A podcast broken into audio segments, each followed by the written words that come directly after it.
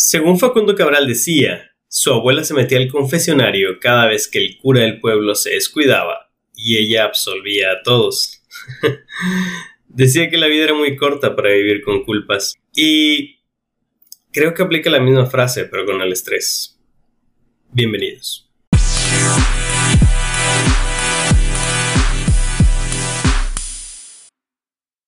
Buen día y bienvenidos a Talento con Valor en su capítulo número 7. El tema de hoy será el manejo del estrés y más que el manejo del estrés yo iré más como conociendo el estrés, conociendo todo el contexto de lo que el concepto y este problema de salud implica, ¿no? Así que primero en cuanto a concepto, ¿qué es lo que significaría el estrés? Pues el estrés es una respuesta del organismo que pone a cualquier persona o a cualquier individuo en una disposición de afrontar o huir a situaciones interpretadas como amenazas, ya sea amenaza real o interpretada como amenaza. Vamos a hablar de eso un poquito más adelante ahorita, pero sí, pues sería una respuesta del organismo para luchar o huir, por así decirlo. En esta interpretación mental pues, se segregan unas determinadas hormonas, la más importante de ellas el cortisol, cortisol mismo que está relacionado a varios efectos secundarios adversos dentro del organismo. El más común que siempre he mencionado, pues el aumento de, de, azúcar en la sangre, ¿no? Y por otros efectos secundarios que vamos a mencionar ahorita un poquito más adelante, pues es que el estrés ha tomado un papel relevante en todo lo que es las decisiones de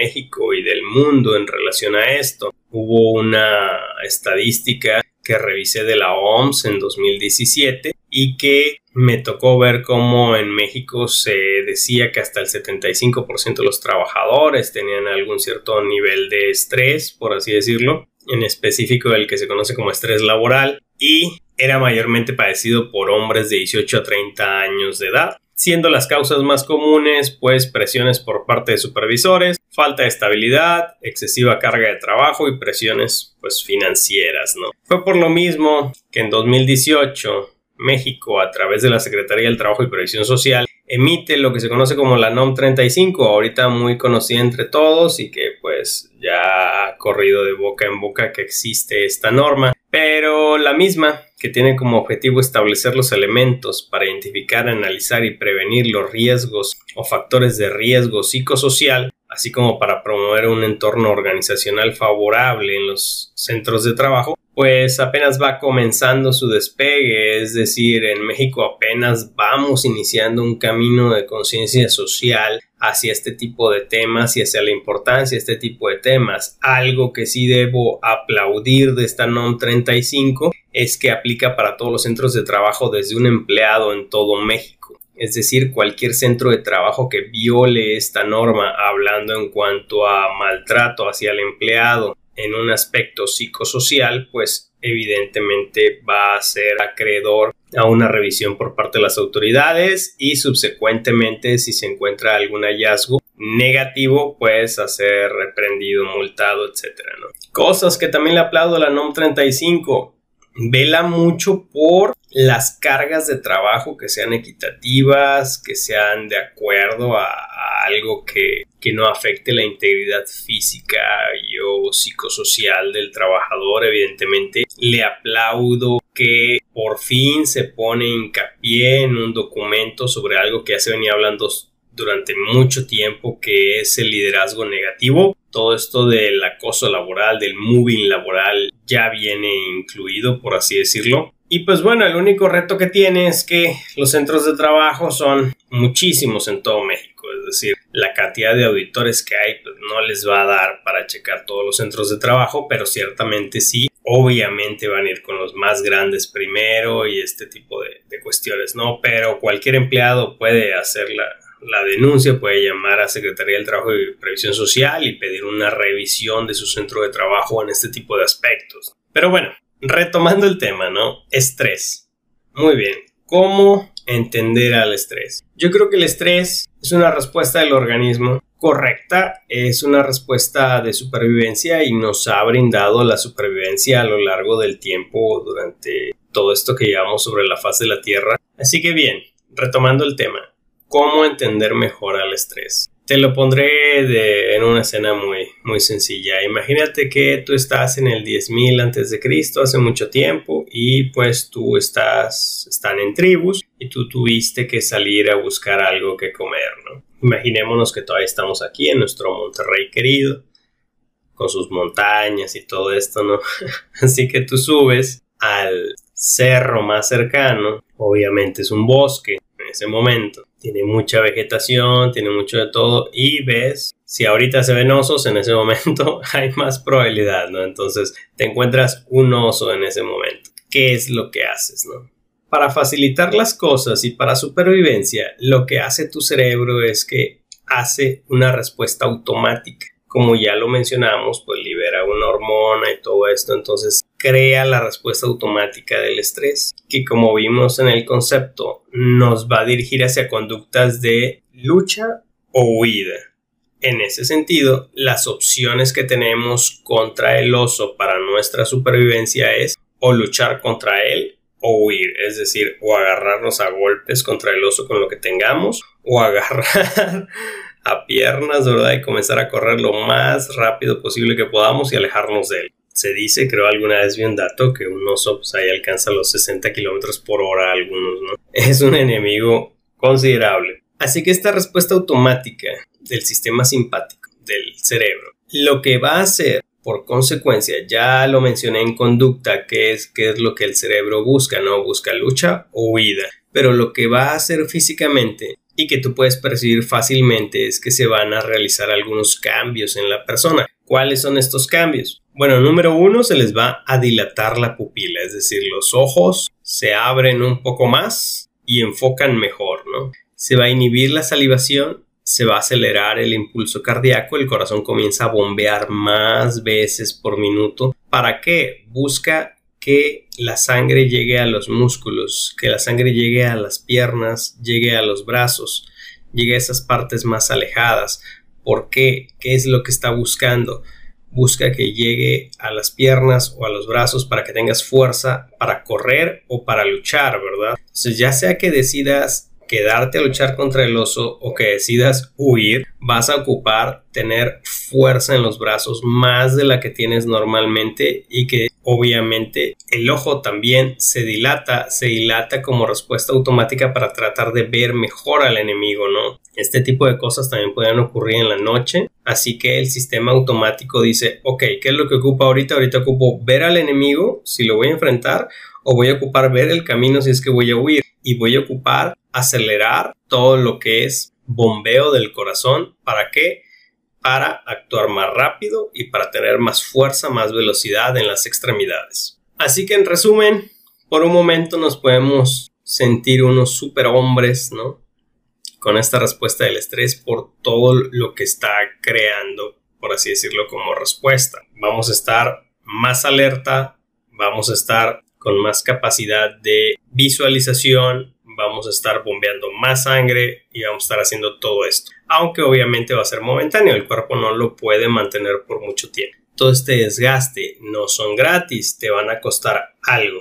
Todo en la vida cuesta, ¿no? Como dicen algunos. Entonces, ¿qué es lo que te va a costar esto? Bueno, el cerebro es muy sabio y dice, ok, te voy a dar lo que ocupas para sobrevivir ante este oso que es te voy a dar fuerza, te voy a dar poder de visualización, te voy a dar todo lo que es pues, todo el bombeo de sangre excesivo. ¿Qué es lo que te voy a pedir a cambio? Bueno, a cambio vamos a apagar ciertos sistemas que funcionan en el cuerpo. Por mencionar algunos, se apaga el sistema digestivo. ¿Por qué? Pues tiene total sentido. Es decir, no ocupas ahorita, es decir, no vas a comer. Estás frente a un oso y están a punto de matarte. No vas a comer, no ocupas comer. Así que lo que ocupas es huir o luchar. Así que vamos a apagar sistema digestivo. ¿Qué otra cosa también apaga, entre otras, entre otros sistemas? Apaga el sistema inmunológico del cuerpo. Por eso es por lo que el estrés está tan relacionado a diversos tipos de enfermedades. Y en específico, los últimos estudios pues también ya hablan de la relación del estrés en relación al cáncer. Obviamente el sistema inmunológico se apaga y se apaga con cierto sentido físico. Es decir, ahorita no estás a punto de combatir una bacteria, no estás a punto de combatir un virus, ahorita estás combatiendo a un ente físico,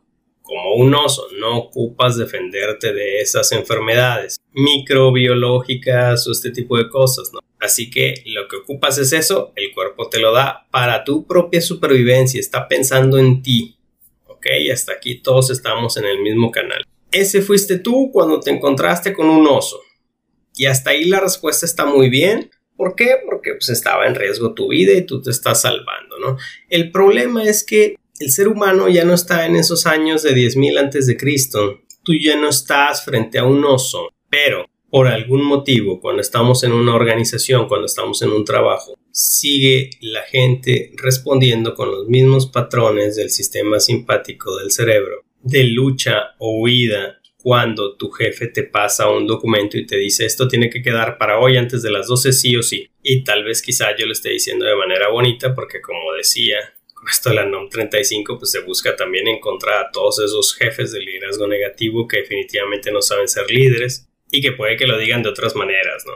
Así que para entenderlo de esta manera es todo eso que sientes, de que se te acelera el corazón, de que se te abren los ojos, te pones un poco más alerta y se te comienza todo a acelerar el cuerpo y querer hacer las cosas rápido, rápido, rápido, pero sigues sentado en tu escritorio y tratas de hacer una o varias cosas a la vez e intentas entrar como en movimiento, mueves expedientes, mueves cosas. Eso es una respuesta al estrés. ¿Por qué de esa manera? ya lo mencioné, es decir, se bombea sangre a los músculos, entonces tratas de estarte en movimiento, los ojos se dilatan, tratas de visualizar más y ciertamente todo esto pasa porque tú crees o tu cerebro cree que se está jugando la vida en esto, ¿no? Su respuesta sigue siendo la misma que en el ejemplo del oso, pero lo que tu cerebro o mente inconsciente no sabe es que ya no estás frente al oso, estás frente a otro tipo de amenaza, pero eso es algo que se conoce más como estrés relativo. El estrés relativo puede no ser considerado una amenaza para todos los individuos, es decir, para alguien puede decir, no, pues es que eh, si pierdo mi trabajo, ¿qué es lo que voy a hacer? Y todo esto, ¿no?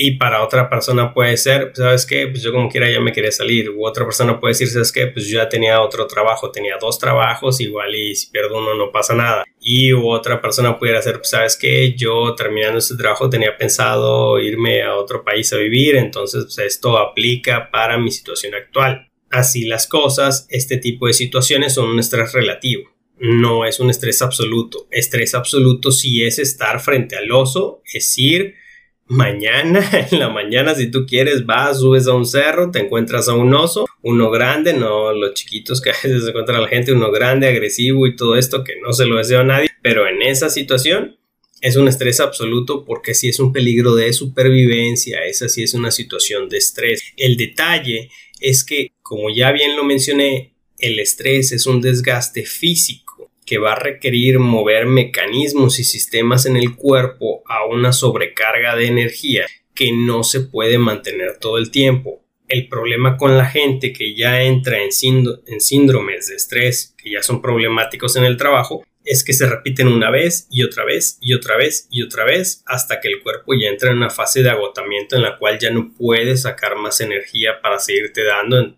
Así que ya después de haberse agotado toda la energía, lo que sigue es todo lo contrario, es energía a la baja completamente. Que ahorita vamos a, mencionar algunos de los síntomas. Así que aquí vemos dos problemas, ¿no? El primero es, estás utilizando un mecanismo de defensa del cerebro para tu supervivencia que fue creado hace miles de años para que tú sobrevivieras en una selva, para que tú sobrevivieras en una jungla, ante amenazas reales, amenazas absolutas, lo estás utilizando en tu contexto actual sentado en tu escritorio cuando tu jefe te pasa un papel, lo cual es absurdo si te pones a pensar desde un determinado punto de vista. ¿no? Y todavía hay gente que se lo lleva todavía más allá y lo utiliza una vez y otra vez y otra vez hasta llegar al agotamiento. Y ya estando en agotamiento, pues ¿qué es lo que vamos a tener? Pues la gente va a empezar a caer en, pues va a tener cambios de humor, apatía, insomnio, ansiedad, ganas de llorar, este, no sé, impulsividad, falta de concentración, irritabilidad, diferentes tipos de síntomas emocionales que va a tener la persona, ¿no? Brevemente, algunos consejos para combatir el estrés y después de ello una estrategia ya que a mí en lo personal sí me ha funcionado y les voy a explicar por qué yo creo que funciona. Pero bueno, primero las cosas básicas es, yo te diré, conócete a ti mismo, conoce mucho sobre todo el, el cómo es cómo reaccionas, ante qué cosas reaccionas. En otros capítulos ya hablamos de condicionamientos, ya hablamos de locus de control interno, locus de control externo, todo esto. Yo te diré, enfócate en lo que depende de ti. Cuando depende, cuando depende de ti, enfócate en ello. Con cosas que no dependen de ti, pues ni siquiera merecen ahí que te estreses por cosas así. Eh, número 3, socializa el apoyo que tenemos en pares, en gente, en sociedad, pues es algo que, nos ha ayudado como raza humana a salir adelante, ¿no? Después, ya una vez que estás socializando, pues vas a tener que elegir lo mejor para convivir y para salir adelante. Así que hazte un favor y elimina a toda esa gente tóxica de tu círculo cercano, ¿no? A toda esa gente que no aporta o que solamente te hace menos. Mejora tu salud física, alimentación y pues haz deporte, obviamente. 10 minutos es mejor que cero, ¿no? Duerme más, yo te diré, la versión de ti mismo que duerme más es mejor que la versión de ti mismo que no duerme las horas que deben de ser. Haz ejercicios de respiración, dos ejercicios de respiración que me han agradado a mí practicarlos en lo personal, es decir, que yo no soy un experto de estos temas, pero cuando he conocido a gente que sí le sabe estos temas, me han recomendado algunas cuestiones y yo en lo personal recomiendo dos que me agradaron. ¿Cuál es el primero? El primero es intercalar respiración de una narina, es decir, primero taparte la narina derecha y respirar con la izquierda, hacer una aspiración. Así que de dos segundos y luego sueltas en dos segundos y luego intercalas, te tapas el lado izquierdo, respiras dos segundos, sueltas dos segundos. Eso es algo que me ha funcionado a mí, que me agrada. Haces 10 repeticiones de cada lado, por así decirlo. Y la otra son con que hagas 3 o 4 respiraciones y el método sería la respiración 2, 2, 4, 2, que pues no es otra cosa que tomar aire en dos tiempos, mantener el aire en dos tiempos, dos segundos, soltar en 4.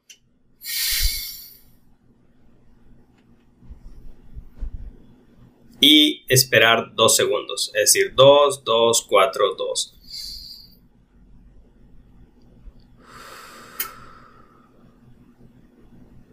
Algo así.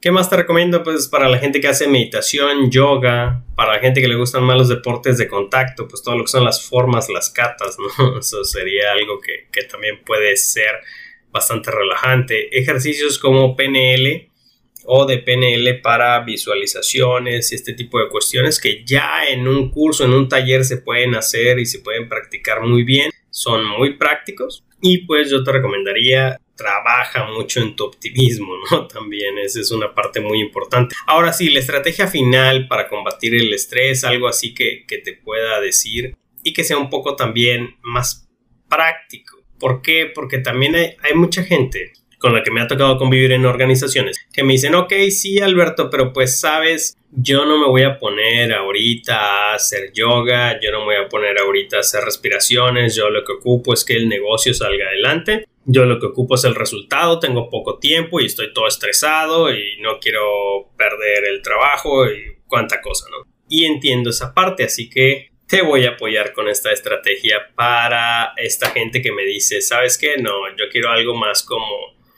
como práctico. Yo no me voy a poner en pose de loto a hacer respiraciones y todo este tipo de cosas que sí funciona, pero que alguna gente por su tipo de personalidad lo ve como cosas que no funcionan, ¿verdad? Entonces, aquí va la estrategia para este tipo de gente que sí lo ve más como por ese lado. Ok, la estrategia tiene tres pasos o tres puntos. Punto número uno, acepta el peor resultado posible.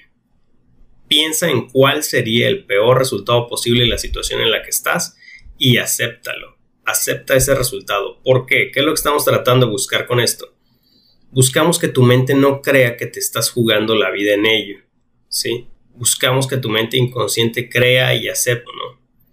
No te vas a morir por esto es decir, tienes un trabajo muy importante en tu... Son las 10 de la mañana, tienes un trabajo muy importante en tu trabajo que tienes que entregar a las 3 de la tarde, que te lo acaban de decir de hoy para hoy y tiene que ser así. Tú por la falta de tiempo no puedes, por así decirlo, obviamente ponerte a hacer yoga o respiraciones, que es lo que la gente me ha dicho, pues no me voy a poner a hacer eso porque luego pierdo más tiempo, tiempo que me serviría para continuar el trabajo y seguir adelante, ¿no? Así que yo te diré, primero, para no estar así todos estresadísimos, es acepta el peor resultado posible, que tu mente sepa que no te estás jugando la vida en esto, ¿ok? Punto número dos, desea el mejor resultado posible y crea una estrategia para ello, para alcanzarlo. Lo repito, desea el mejor resultado posible y crea una estrategia para alcanzarlo. Ahora sí que ya aceptaste el peor resultado, desea el mejor resultado posible y haz un plan de estrategia. Tómate cinco minutos para pensar estratégicamente, para pensar con la parte lógica de tu mente, cómo vas a llegar a alcanzar eso que te están pidiendo. Y punto número tres, visualiza el mejor resultado posible y haz todo por alcanzarlo. ¿Por qué funciona esta estrategia? O porque es por lo que a mí me ha funcionado y aparte físicamente porque es por lo que funciona allá va. Funciona porque, como bien lo dije, el estrés es una respuesta automática y es una respuesta también desde el punto de vista emocional. Así que tu cerebro comienza a trabajar con la parte emocional del cerebro, ¿ok? Y lo que estamos tratando de buscar cuando te digo, muy bien, acepta el peor resultado posible, que tu mente sepa que no te estás jugando la vida en ello y después haz un plan, haz una estrategia de cómo sí lo vas a alcanzar estamos llevando el pensamiento, estamos llevando, poniendo a trabajar a la parte lógica de la mente. Estamos llevándola por el lado de, ok, ahorita sé que quiere trabajar la parte emocional, pero apágate y ponemos a trabajar, ponemos a darle esfuerzo a la parte lógica de la mente. Después ya visualiza el mejor resultado y haz todo lo posible por alcanzarlo. Así que la estrategia en sí consiste en comenzar a trabajar de manera lógica y de manera lógica tú dices, ok, de aquí a las 3 de la tarde tal vez no puedas completar el 100% de lo que me están pidiendo, pero ¿qué tal si, qué tal si la meta fuera 85? 85% sí lo puedo alcanzar, ok, muy bien, entonces vamos a hacer una estrategia para saber cómo, cómo vamos a hacer ese entregable de 85%, una, una cuestión así. Muy bien, en este tema del manejo del estrés también con todos estos cambios y ahora que las regulaciones ya van a estar evaluando que en los centros de trabajo la gente no tenga padecimientos de estrés agudo y que los de estrés normal y agudo pues estén tipificados y estén encontrados, localizados en el personal, pues cada vez hay, más conciencia sobre esto y en las mismas escuelas, en las universidades también se comienza a hablar de estos temas. Me agrada que cada vez hay más conciencia. Antes la gente se aguantaba en un trabajo estresante, ahora sabe que debe elegir bien y debe elegir muy bien un centro de trabajo. Y los centros de trabajo saben que al estar con un buen ambiente de trabajo, pues se convierten en una buena organización para trabajar y que ciertamente es una propuesta de valor agregada para el empleado el que sea un buen ambiente de trabajo. Ya casi para finalizar les quiero leer un comentario que un post que vi en LinkedIn hace poco de una gerente de ventas y la cito Montserrat Andaur. Hoy me ofrecieron un trabajo para subgerencia comercial y acota entre paréntesis que lleva 10 meses desempleada Continúa. Debo decir que nunca, pero nunca me habían vendido tan mal una empresa y su líder. Y enumera. Punto número uno. Le dicen, aquí trabajas 14 horas diarias. La prioridad es el trabajo por sobre la familia. El gerente desecha las habilidades blandas y le gusta la estructura y la dirección dura. Las semanas de cierre debes estar hasta las 2 a.m. enviando reportes el gerente es súper duro y no acepta explicaciones. Y pues ella termina con conclusiones, dice, quedé tan impresionada y con una carga energética negativa tan grande que obviamente decidí no aceptarlo. La respuesta inmediata fue como, ¿qué te pasa? Llevas 10 meses sin trabajo y te atreves a rechazar el trabajo en una tremenda compañía como esta. A lo que mi respuesta fue, no me vendo, me valoro, me considero lo suficientemente eficiente como para no necesitar trabajo o trabajar 14 horas diarias para cumplir objetivos. Mi familia no tiene precio. Los equipos no se mueven con el látigo. No me gusta ese tipo de liderazgo. Tengo un historial de éxitos y eso, aunque lleve 10 meses sin trabajo, no hará que cambie mi metodología ni mi forma de gestionar equipos y obtener resultados. Finaliza diciendo, no porque estemos en esta situación vamos a abandonar nuestros valores y nuestra esencia. Atrevámonos a decir no, respétate como profesional y por sobre todo como persona. Me agrada, me encanta el hecho de saber que existe cada vez más conciencia de esto. Debemos alzar la mano, alzar la voz ante este tipo de situaciones que ya no deben de ocurrir, que ya no deben de pasar. Si en tu estación de trabajo sufres alguna situación de este tipo, que hablábamos de liderazgo negativo y alguna de este tipo de cuestiones, que por ello te causan estrés, pues, bueno, ¿verdad? Estás en toda la libertad y en todas las reglas de la ley de levantar el teléfono y hacer una llamada a la STPS para que revisen ese centro de trabajo y en específico que vayan sobre el tema del liderazgo negativo. Y la empresa que me esté escuchando ahorita y que se le levanten los pelos de punta o así, se le paran los pelos de punta porque no están haciendo las cosas bien. Porque si hicieran las cosas bien no habría necesidad de esa preocupación, ¿no? Finalmente, debo agregar que sí existe el estrés positivo no todo el estrés es negativo. El estrés negativo se le conoce como diestrés y es la parte que ahorita hablamos todo este inicio. Existe el estrés positivo, sí. Lo que pasa es que en nuestras vidas lo llamamos de otra forma, les llamamos retos, desafíos, apuestas, ¿no? Son cosas de, de ese tipo. Es como cuando vas a iniciar un nuevo proyecto o tienes un emprendimiento y sientes esa motivación, sientes ese estrés, sí, pero que te mueve a hacer las cosas, no necesariamente que te pone en un estado de irritabilidad o de malos estados de ánimo, pero te mueres de ganas por demostrar lo que vales y de hacer frente a las adversidades y de salir victorioso ante esas adversidades. La respuesta pudiera llegar a ser parecida, pero no es lo mismo el estrés positivo obviamente al estrés negativo. En el estrés positivo, tu mente dice que está emocionada o excitada en vez de angustiada o nerviosa ante la situación. Así que ahora sabemos que existe el estrés, que es una respuesta de nuestro organismo buscando nuestra supervivencia, que es una respuesta que tiene miles de años. Ahora sabemos que no estamos frente al oso, que si comenzamos a responder de esa manera automática estando sentados en nuestro escritorio, pues evidentemente no es correcto no nos estamos jugando la vida en ello. Debemos de pensar racionalmente qué estrategia nos va a hacer que alcancemos el mejor resultado sin estar preocupados por ello, por así decirlo. Para los que quieran dedicarle su tiempo a mejorar en esto, sí, tomen las sesiones de PNL, tomen las sesiones de aprender a respirar, tomen las sesiones de yoga, de meditación, todo eso es súper recomendable. Salgan de entornos tóxicos, aléjense de personas que solamente les afectan o los presionan, por así decirlo.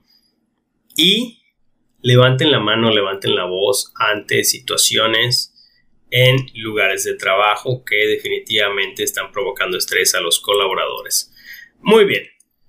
Así que después de haber visto qué es el estrés, el saber que existe una respuesta física, el saber que existe una respuesta psicológica, por así decirlo, el saber que hay estrés bueno, que hay estrés malo, que hay estrategias para combatir el estrés, que son un montón, que podemos enfocarnos más en lo racional que en lo emocional y que hay un montón de cosas todavía que podemos aprender sobre este tema. Solamente me resta decirles que la mejor técnica para combatir el estrés es conocerlo y conocerte bien. Gracias.